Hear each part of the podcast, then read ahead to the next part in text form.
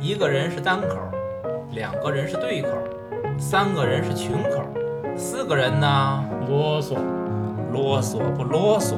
谁来听谁的？大家好，我是老宁。我是安娜，我是老杨，我是小黄。梦境是作家和导演很热衷的表现形式，因为梦可以把一切不可能变为可能。在先锋以及后现代等大旗之下，梦境与现实的交织，蹂躏着秩序和逻辑。而影评呢，会为所有这些买单。影评人才是秩序的建立或破坏者。大卫林奇导演2001年上映的《穆赫兰道》就是这样一部以梦境贯穿始终的电影。电影里边，Rita 是一个大明星，而 Betty 只是因为一次吉他舞吉他吧舞蹈的比赛胜利，她有了演电影的愿望。但是呢，Betty 一直籍籍无名。一次因为拍电影与 Rita 相识，他们成为了同性恋人。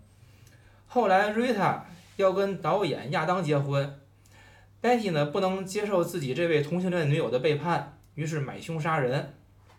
杀手说事成以后会给 Betty 一把钥匙，以此呢来确认 Rita 已死。Betty 拿到钥匙之后，她躺在床上做了一个梦，梦的内容就是咱们这部电影《穆赫兰道》前两个小时所讲的故事。故事的核心是两个人的身份互换。Betty 在梦中体会到了走向成功的快乐，而梦中的 Rita 则是一个事事处处需要依赖 Betty 的人。遗憾呢，梦迟早会醒。寂静酒吧成为这个故事的转折点，梦境中的钥匙与现实中的钥匙汇合。Betty 依然是落魄的小人物，不堪忍受精神折磨的她，最终饮弹自杀。介绍完这部电影的内容，其实我想跟大家说，对于这部电影有很多不同的理解，我所讲的只是我所理解的一个版本。其中呢，这个 Rita 和 Betty 其实都不是这两个剧中人他们真正的名字，因为这两个人在剧中在现实和梦境当中有身份互换，所以呢，用 Rita 和 Betty，我觉得是比较容易的把这两个人的指代说清楚。《穆赫兰道》是安娜推荐的一部片子，这电影方我看完之后，我觉得，嗯，是有一点乱，包括有点烧脑的地儿。但是我第一遍是这样感受，我第二遍看完之后，我对这电影的评价直线下降。所以呢，我咱们请安娜先聊聊，就是你当初是这部电影哪儿吸引了你，想咱们一块儿来聊它。其实我个人就喜欢这种神神叨叨的片子，对吧？然后它里边说点东西是这回事儿，然后你琢磨还那么回事儿，呃，都有可能。这种电影呢，我个人是非常喜欢的，就是个人恶趣味在这块儿是喜欢这种电影。这个呢更有一一点儿这个现实的意味，我不知道几位看出来没看出来啊？呃，这是这个。然后呢，我最近还在看那个大卫林奇的一个自传，嗯，看到一半儿吧，然后正好也限于这个选题的一个困境吧，我就把这个电影提出来了。大伙儿一块儿聊了呗。所以我想，我就想听你说说，就是他在自传里提没提他在这个关于这个这个穆赫兰道的这个这部分内容，他的创作的那种初衷啊，包括他创作当当中拍片儿当中遇到的情况，有提没提？就是他本来这个电影呢是按照一个电视剧的格式去拍的，嗯，拍了一个试播集，然后他剪出来呢，大概其实跟这电影时长差不多，嗯。呃，当时是美国广播公司嘛，美国广播公司说你这我不要了，我不要了，然后这个项目就搁置下来。NBS，嗯，没事，嗯，我我具体不知道吧，反正就搁置下来了，大概期有一年多，拍完了之后有一年多，然后有一个法国的制片人跟他说，哎，你把你这个电视剧呢做成电影不得了吗？哎，他给他了一个想法，他当时呢就是重新把这个电影把这个。结局又自己又赶紧有一个灵感，突然就写出来了。把电影结局写出来之后呢，呃，时隔一年多，又把这些个人啊，就演员啊，各种剧组成员吧，包括布景又重新搭，又重新弄出来之后，重新拍，才把这个结局拍出来。呃，尤其是这两位女演员，那影片最后呢有各每个人都有非常激情的一段戏。呃，他主要是给这女两个女演员做工作，就是劳拉哈林的那个有一个正面全裸的，他说你有这个镜头，我呢那个会给你做一个处理，画面给你模糊了。他清楚地知道，我这电影放出来之后，很多截图党都会截图的，我就把画面处理模糊了之后，就很多人就是截不到了，然后拉拉哈林就同意了。然后拍的时候呢，是那个纳奥米沃茨有一段自慰的戏，嗯，大概其实让他拍了有十几遍，就这段戏，然后已经给这个奈奥米沃茨就是搞得崩溃了，就是。他他觉得是给他是就是逼出来把这个想要的东西逼出来，然后戴维林奇说就是你你没演出来，你没按照我的说的这方法演，我一遍一遍就让你演，就是有这么一个段趣闻吧。还提一点，呃，同一年在戛纳是和科恩兄弟的乔尔科恩，呃，同时获得的最佳导演。当时科恩的导演叫呃电影叫《缺席的人》。咱聊过，聊过，嗯嗯，所以说你看最佳导演是那个，然后他俩同时获得的，你先有一个对比吧，我就觉得，对，这个纳奥米沃茨就是剧中 Betty 的扮演者，另外那个哈林呢就是 Rita 的扮演者。他说：“你说导演处理就是把那个虚化什么的没有啊？这片儿拍的镜头不全给了吗？那你可能需要截图看一下 是不是处理了。”这个电影啊，嗯，我看电影现在其实不太喜欢，就是看影评，别人怎么说干扰我的想法。但这个电影我第一遍看完的时候，就是我看完之后，我会觉得我怕我想的不对，或者是有什么没看到的点，我就去看了一下影评。结果我发现这影评远比电影好玩儿。人不说这个电影出来之后，奥斯卡应该增设一个叫做最佳影评奖吗？哎，真的我就纳了闷儿了，我说咱们这些影评人和广大的影迷。你们是真有脑洞，还是真能写？这电影里边好多东西我都觉得没看出来的，或者说让我引申不到那些东西，他仿佛他们比导演还牛。就是那些导演，所以我不爱看影影评，我更爱听安娜给我讲，就是说大卫林奇自传里说了什么，那个才是第一手的。我觉得我更爱听安娜说她的自传。对，所以说我看了一点之后，我我放弃影评了，因为我不能看，我觉得再看之后我难受了。那你们觉得这个电影？就是从它的可理解性，或者它的逻辑性、结构的严谨完善性，你们觉得好吗？我当时看第一遍看的时候呢，就是周围的声音都说它很难懂，然后我也是先看了一篇攻略类的东西，然后我就去看电影，我发现还可以啊，没有说就是已经烧脑烧的那已经冒烟了那种程度，对吧？然后就你只要去抓住几个点之后呢，它前后的对应关系就都出来了，就不是很难懂这个东西。对我也是有类似这种感觉，就你第一遍看有几个点你是得琢磨琢磨，但是琢磨完之后就基本理出一条线来。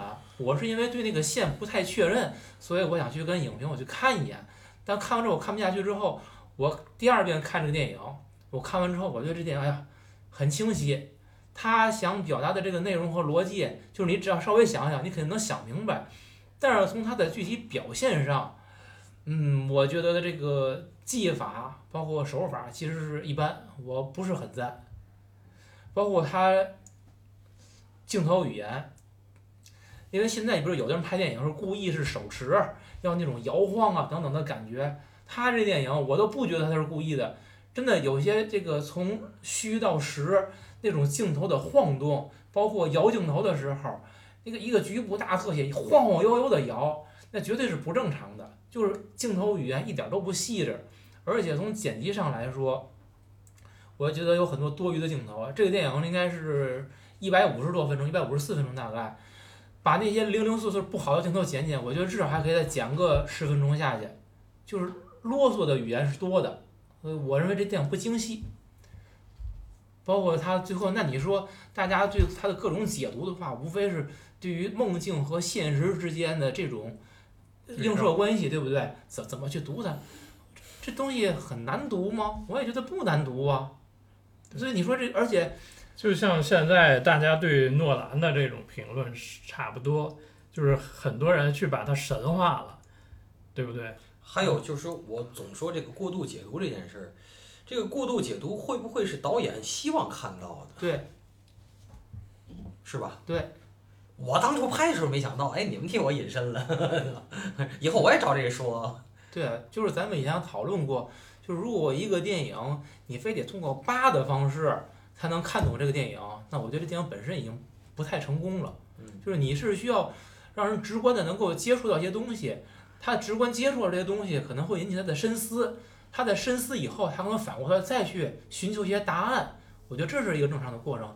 但是如果就是你直观上看不出什么来，得细抠每一个细节，这有一个窗户，那儿有个镜子什么的，这有这有个纸团儿，那个那个时间跟哪儿对对不对得上？如果要细到这种程度，那我觉得这不是看电影，这是猜谜语。那您说这个是不是导演他有意为之？他本身自己明知道我自己在商业上做不到那种商业的这种极致，我只能满足一小部分这种文艺青年啊，或者说我仅仅就是一个小众电影，那我干脆就在这个方面儿我做到一个极致，让你就去猜也猜不出来，慢慢一点一点去解读，这样也能有利于他自己的这种名气，又有利于他的口碑呢。不是装饰那？那你说这种是不是很厉害呢？我不觉得他厉害。不觉得厉害？我他的脑不觉得厉害戏这些所有细节，都都都一个人能琢磨到吗？不是，首先这个所有影迷解读出来这些细节，真的是导演想表达的吗？那他为什么恰巧出现了呢？而且而且他的主题跟他所表现的东西是不是一致呢？这我觉得这是应该要考虑的。嗯，这个是这样，可能有一些是导演故意设置的，还有一些东西就是我们看到任何一个东西会有很两面性的解释。我觉得你就看我跟老杨就是一典型嘛，我们俩经常看见同一个事儿，得结论完全相反。嗯，为什么？无非是你出于不同的观点和立场，当你带有某种预设，或者你按照你自己的期望往某种方向发展的时候，他总是可以去解释的。所以所有的广告为什么最后会加一句话呢？这本公司拥有最终解释权，最谁的解释是正确的，我说的才算。那影迷写影评时候，他们就是那个最终解释权，他只只对他自己说的东西负责。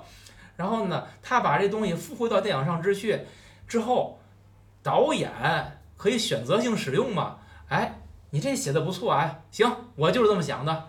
那同样这个东西，你写这不合我想法，我不是那个意思啊。他说呗，呃，谁能知道？其实你要细抠细节呢，有这种可能，他不可能所有细节都考虑到，都指向这个主题。有一个例子就是大卫林奇的《双峰》，呃，他第一季的双峰他没有凶手出现，但是这事儿陈冲也说过，他在他那个自传里也提到过，就是他拍的时候呢，就是很不巧的拍到了一个道具师或者一个工作人员。然后第一季的，但是他写剧本的时候，这个人还没，就是凶凶手是谁还不知道呢。是他没想好呢，还对，他没想好凶手是谁，他没想好，没有公布。然后拍到的时候，人摄影师告诉他，这是录出来一个人，怎么办？他说凶手就是他。然后往后写的时候，把这个道具师演员给弄进去。然后你说这这这，我觉得这这也临场发挥吧，啊，这这。这这对这这这是现挂，你看这是他是是他的本事，可是呢，就是完又证明一个问题，这事儿其实就看你想怎么写，全在他一支笔。还有一个问题你没想过，就我说的还是权力榜，他有资源，他是大导演，对他怎么弄都行。对，嗯那小导演敢这样弄，啊，对呀、那资方就不干了。啊，没错儿嗯，就就跟这个话语权，我说的是话语权。对，就所以说为什么他做开始做电视剧的时候，人家 制片公司不要呢，不要放，呃，放了一年多才继续拍的嘛。就是，但是但是大卫林奇呢，他在好莱坞这个系统里，他也不是主流的，他怎么说呢，算是特立独行的那么一个人，也不是主流的好莱坞的一些个呃导演，他做的东西呢，不是主流的那些个呃商业片儿啊或者干嘛的。那这就可自己是说实在的。你说哎安娜，你说诺兰可现在就是主流，诺兰算是商业吧，商业主流。那就是主流。你再什么特立独独行，什么梦境这那个的多种多重解读，那最后还是要票房的嘛。对这个我要是导演，我就这么想，我要是能主流商业片儿赚钱，我一定我要走这条路。那么这我这条路走不通之前，我还没成功之前，我得留个标签儿啊。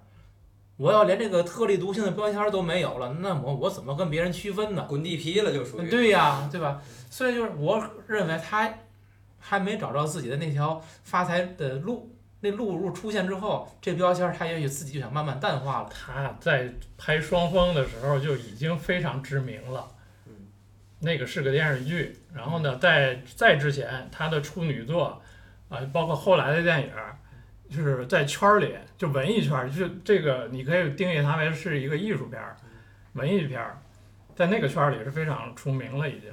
然后呢，他可能跟别的不一样，就是他往商业上靠的话，他可能会差点劲。包括这个这个电影呢，它商业上对于普通观众来说理解上确实是有一点难度。嗯，这个电影就是不管他怎么理解吧，我觉得把这这个叙事梦最后的这个现实，比如说你放到最前面来，先把它讲明白了，然后后边再讲他这个梦是什么内容，其实是可以理得清的。这个故事理清之后，林奇想跟我们说的是什么呢？就是他只是想讲了那么一个因嫉妒、因情而相杀的那么一个事儿，还是说在这个事儿之外，他有更多的表达吗？首先，他是在好莱坞里的，我刚才说了，他不是主流的，嗯，他不是主流，他就有一个自反的一个怎么说呢？就是基因在里。他说的就是好莱坞的一个事儿，演员追逐明星梦，对吧？最后梦破灭了，然后自己也毁灭掉了，这么一件事儿。呃，它就是最作为好莱坞这娱乐娱乐产业里，它有一个自反的属性。嗯，这个事儿，昆汀在后来不也做过，对吧？但是他那个相对于好一点儿，这个呢就是一个嗯更灰暗一点儿，对不对？它的主题说的就是这件事儿。然后如果说你像我按照那个正序非常顺畅的一二三四给拍出来的时候，它没有这么大的震慑力，对不对？尤其是最后的那个呃寂静酒吧的那个人，嗯那个他那个必须对应之前的他梦境里出现的那个，嗯，他前后才会有一个啊、呃非常有力量的一个对比，告诉你这个梦现在还没有醒，嗯，这个噩梦还在继续。那能不能说是这个电影想表达的东西本身，它并没有想达表达很复杂，而是偏重于炫技的一个电影呢？不是，我倒真没觉得它炫技，我就是有你要承认，就是咱们不管是搞艺术的还是社会上，有的人他就跟他脑回路不一样，他就这么想这个事儿。你是正向的，他会拆解着，或者他从中间儿想。我现在都遇上过，就先从中间儿，再后边儿，最后最后到前头的。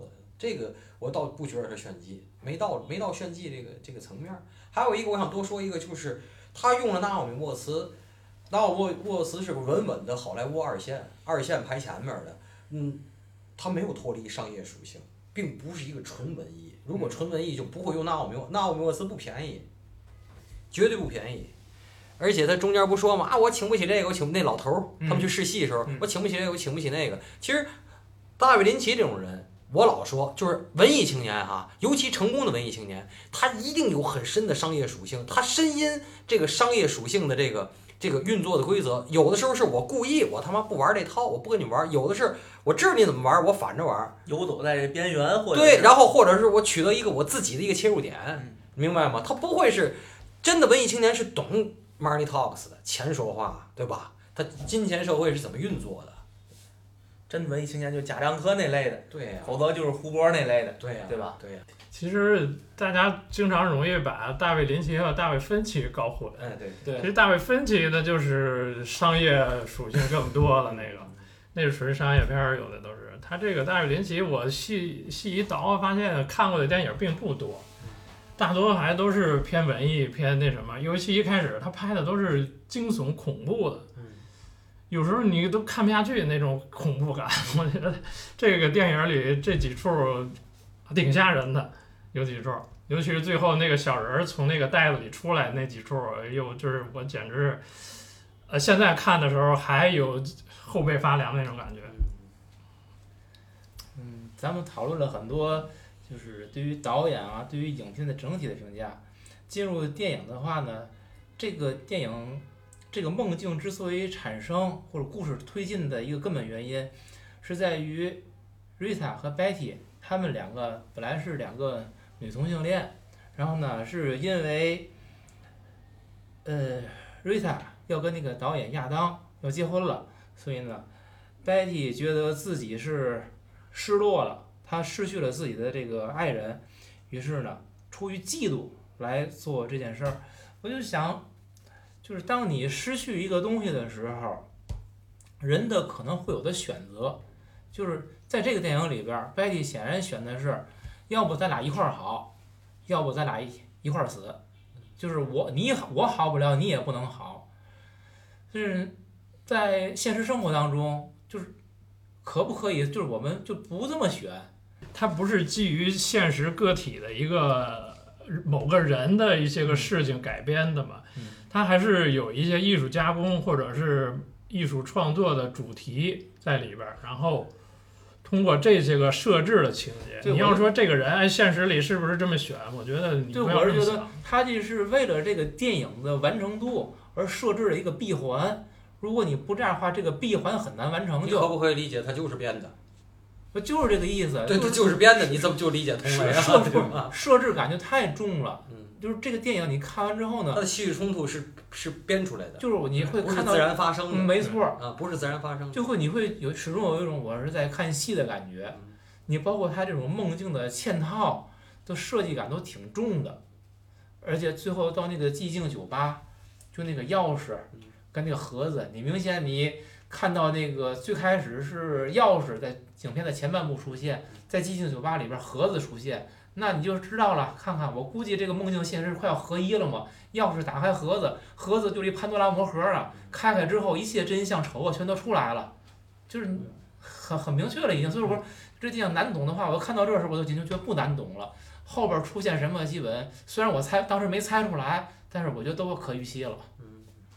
嗯，那我问一个，就是最终 Betty 不雇人杀了那个 Rita 吗？这个 Rita 到底怎么死的？就是你看，因为会有一个所谓的流浪汉，就是已经被毁容的那个人，一脸漆黑那个人，他手里拿着那个盒子，对不对？嗯这个角色到底是什么价值？为什么要从那儿他那儿去拿这个盒子，对吧？Betty 雇的那个杀手，他是怎么把 Rita 杀死的？这点儿电影里边没有明确的交代，你们怎么看？怎么杀死的就不重要了，就是这个乞丐啊，就是现实中他存在不存在也不好说，因为他就告诉他地点了，你去地点那个地点那儿拿着钥匙去开就行了，嗯，对不对？然后这个流浪汉是不是真的存在这儿不重要，他所代表的就是你心里的那个恐惧的那个魔鬼。魔鬼，所以他才要故意把这个流浪汉设计成那种样子，那么恐怖可怕。对对对，所以就为什么一开始影片前一段有咖啡厅有两个人在那儿谈话，然后有一个表情很很那个就奇怪的那么一个男的，然后带着他去那个拐角那儿去看。这个人就是他在咖啡厅遇到的那么一个路人嘛，对，然后他看到的东西就是魔鬼出来吓的，吓他一跳嘛。那可是一会儿会有人吓你一跳，你会那个。可是那个路人在这个片子里边有有什么作用呢？我又看不懂那个地儿。他就是遇见的人，然后那儿有个魔鬼，然后从他心里表现出来这个东西就是你的恐惧。我多多增增加点儿幕后的花絮啊，就是这里边儿它意其实意象是非常明显的，一个是名字，还有一个它出现了照片儿，这个 Rita，实际上这个 Rita 它指代的谁呢？是我喜欢的，就是一九四几年之前的好莱坞我最爱的演员，就是这个丽泰海华斯，Rita Hayworth。这个 Rita Hayworth 是我特别爱的一个女演员，她呢第一长得是我想要的样子，然后呢艳星。然后，而且她在二战时候是去是冒着危险去劳过军的，就是很牛，就是那种故意的，就是美国大兵是那种，就是说我不知道明天还不还能不能活着，我就要看这个美国艳星搔首弄姿，就那肉蛋形象。他说就是你要我什么形象，除了让我脱，你要我什么形象，我就要让你什么形象，因为你们不知道明天还能够嗯是不是活着。这个女的是特别那种，然后关键是这个瑞特黑沃斯她的情史太牛逼了，就是这点八卦是我一直太想说的。她在她很年轻的时候，为了逃离家庭，二十岁之前就嫁给了一个商人，叫爱德华·贾德森。那个人后来因为她伤都不轻了，我当你经纪人，我弄你，我捧。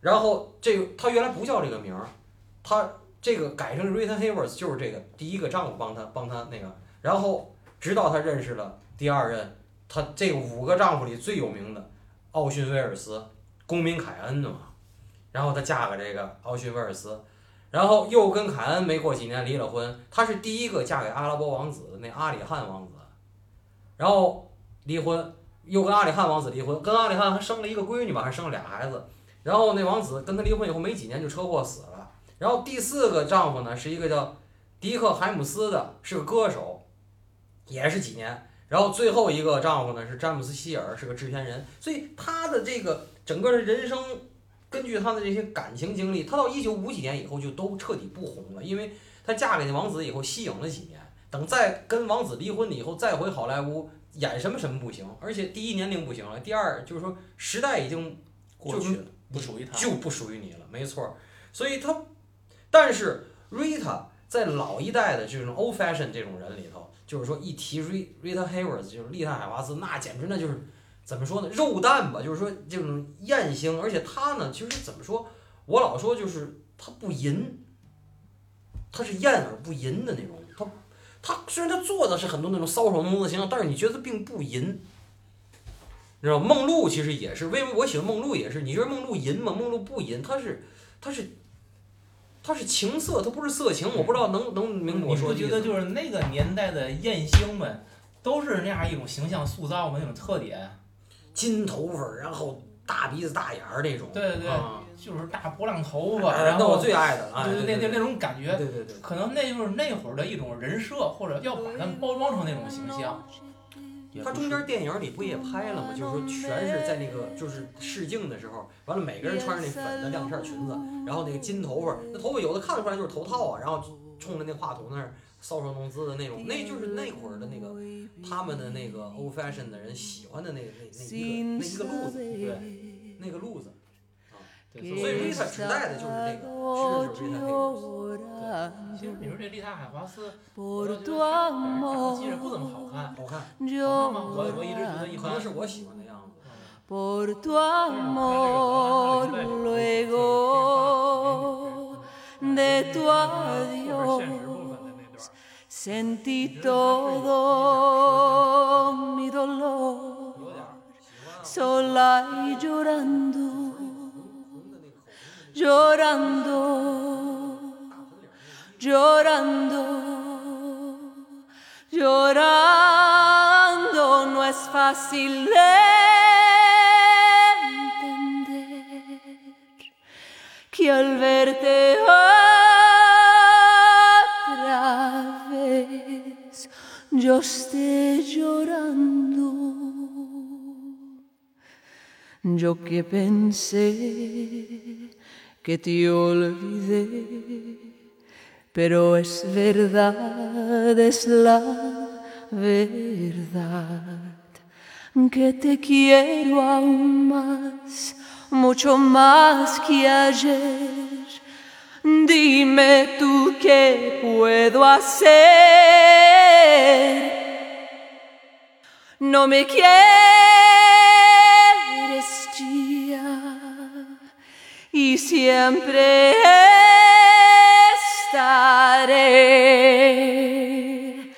llorando por tu amor, llorando por tu amor, tu amor se llevó todo mi corazón y quedó llorando, llorando, llorando, llorando.